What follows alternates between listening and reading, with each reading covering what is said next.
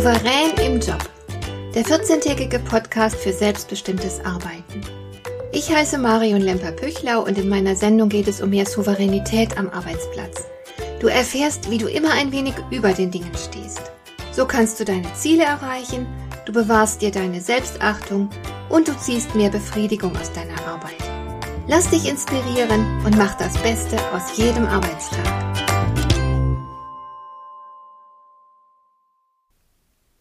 Als die Pandemie über uns hereinbrach und der erste Lockdown kam, da hatte mein Mann gerade für seinen Arbeitgeber ein großes Projekt abgeschlossen. Er konnte sich also guten Gewissens zurücklehnen und erst einmal abwarten. Auch sein Arbeitgeber hat erst einmal abgewartet. Ziemlich lange sogar, genau genommen vier Monate lang. In dieser Zeit floss das Gehalt ungeschmälert weiter. Mein Mann wurde damals von unserem Bekanntenkreis beneidet. Toll, nichts tun und trotzdem voll bezahlt werden. Aber natürlich war die Situation nur für ein paar Wochen toll.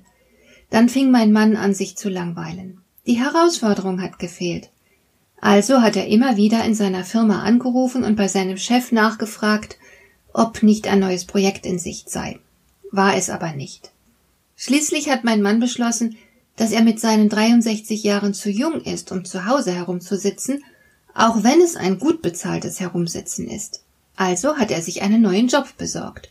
Einen genauso gut bezahlten Job, in dem er zugleich Neues lernt und alles, was er bereits beherrscht, auch einbringen kann.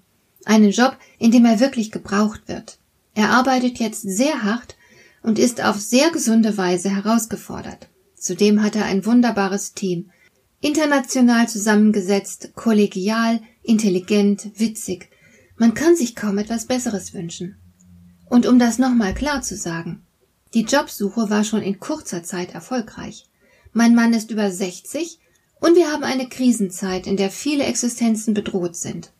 Nun könnte man natürlich behaupten, dass für einen promovierten Akademiker die Situation doch ganz anders aussieht als für die meisten anderen.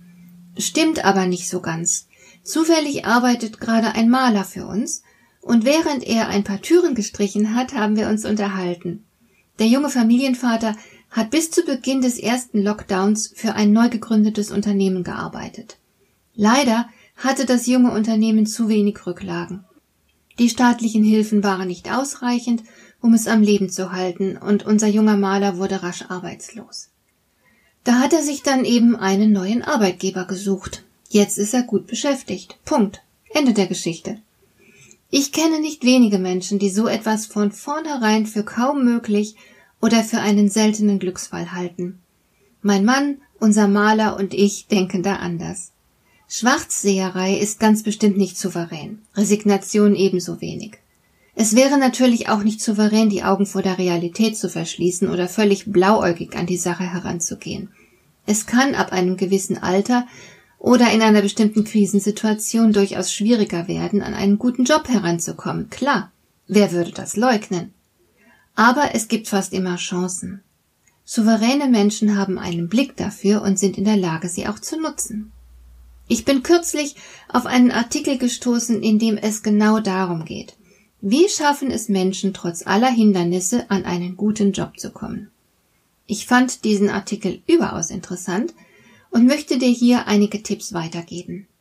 Ein älterer Arbeitnehmer berichtet, wie wichtig es für ihn bei der Jobsuche war, sich klar zu positionieren. Das heißt, wenn du einen Job suchst, dann stelle sicher, dass du für etwas stehst. Was unterscheidet dich denn von anderen? Was macht dich aus? Zeige Profil, damit du nicht unter der Vielzahl der Bewerber verschwindest. Das ist oft gar nicht so einfach. Ich erlebe immer wieder, dass Menschen Probleme damit haben, sich so klar zu definieren. Ich habe schon vor Jahrzehnten in meinen Seminarvorstellungsrunden gemerkt, wie schwer es vielen fällt, ihre Einzigartigkeit zu erkennen und zu kommunizieren. Die Teilnehmer sollten sich nicht nur vorstellen, indem sie ihren Namen nennen, sondern auch verschiedene andere Fragen zu ihrer Person beantworten. Unter anderem wollte ich wissen, was denn typisch für sie sei. Du glaubst nicht, wie sich viele mit dieser Frage herumgequält haben. Aber wie willst du denn etwas verkaufen, wenn du die besonderen Merkmale nicht benennen kannst? Ich habe zum Beispiel neulich einen Staubsauger gekauft. Bei vier Hunden im Haus muss ein leistungsfähiger Staubsauger her, das ist klar. Da gehe ich nicht ins Internet und suche nach Staubsauger, sondern ich gebe Haustiere und Staubsauger ein. Und schwupps habe ich den Miele Staubsauger Cats and Dogs gefunden. Den habe ich mir geleistet und es keinen Moment bereut. Ich stelle dir den Link zum Staubsauger gerne in die Show Notes. Das ist unbezahlte Werbung, wie ich betonen möchte. Ich bin einfach von dem Produkt überzeugt. Und genau so solltest du auch überzeugen. Was braucht die Organisation, bei der du dich bewirbst? Und in welcher Weise kannst du genau das liefern, was gebraucht wird? Warum bist du der Beste, den sie für den Job bekommen können? Was haben sie davon, wenn sie dich einstellen? Was wirst du tun, um dich nützlich zu machen? Was der perfekte Bodenstaubsauger für mich war, das musst du für den Arbeitgeber sein. Sei ein Problemlöser. Und hinter dieser Aussage gehört eine ganze Batterie von Ausrufezeichen. Was zeichnet dich aus, was der Arbeitgeber dringend braucht? Das ist vielleicht der wichtigste Aspekt überhaupt. Dazu ein Beispiel aus meinem Bekanntenkreis. Da ist jemand, der sich auf Messen spezialisiert hat und alles liefert, was ein Unternehmen braucht, um sich auf einer Messe zu präsentieren. Mit Beginn des Lockdowns war aber Schluss mit Messen. Also hatte mein Bekannter keine Arbeit mehr. Da er sich mit Präsentationen auskennt, hat er beschlossen, Menschen in der Krise zu zeigen, wie sie sich online gut präsentieren können. Er hat den Bedarf erkannt, denn viele sind mit Zoom oder Microsoft Teams und all den anderen Plattformen für Online-Teamarbeit überfordert. Und nun ist er nicht mehr arbeitslos. Er ist ein Spezialist für den Auftritt auf solchen Plattformen und als solcher gefragt. Daneben gibt es aber auch noch viele andere Faktoren, die bei der Bewerbung sehr nützlich sein können. Ein anderer recht wichtiger Faktor ist die Sympathie.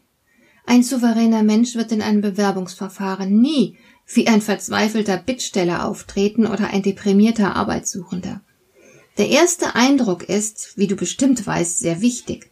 Also achte auf die Dinge, die dich sympathisch machen.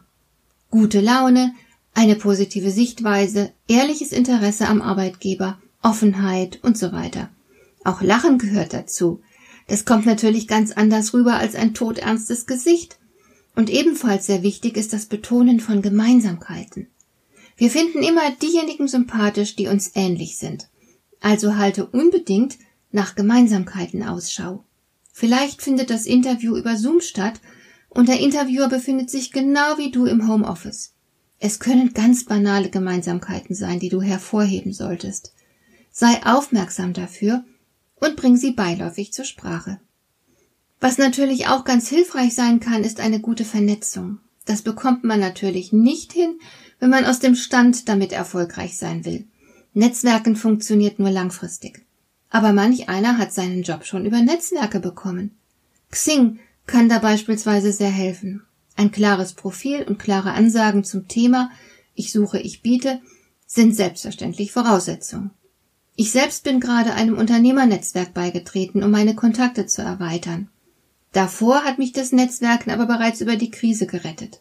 Denn ich habe über Jahre an meiner Sichtbarkeit gearbeitet. Und nun sind einige Firmen auf mich zugekommen, die gerne Online-Produkte von mir kaufen würden. Langfristig lohnt es sich also auf jeden Fall, wenn du dich gut vernetzt.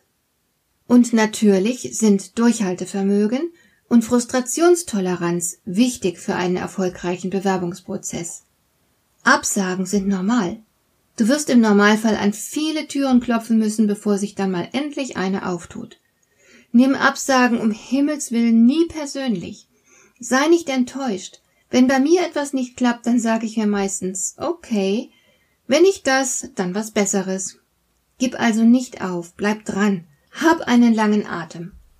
Beharrlichkeit ist einer der wichtigsten Erfolgsfaktoren überhaupt. Und wie hat es mein Mann geschafft, sich trotz seines Alters und der Krisensituation einen guten Job zu beschaffen?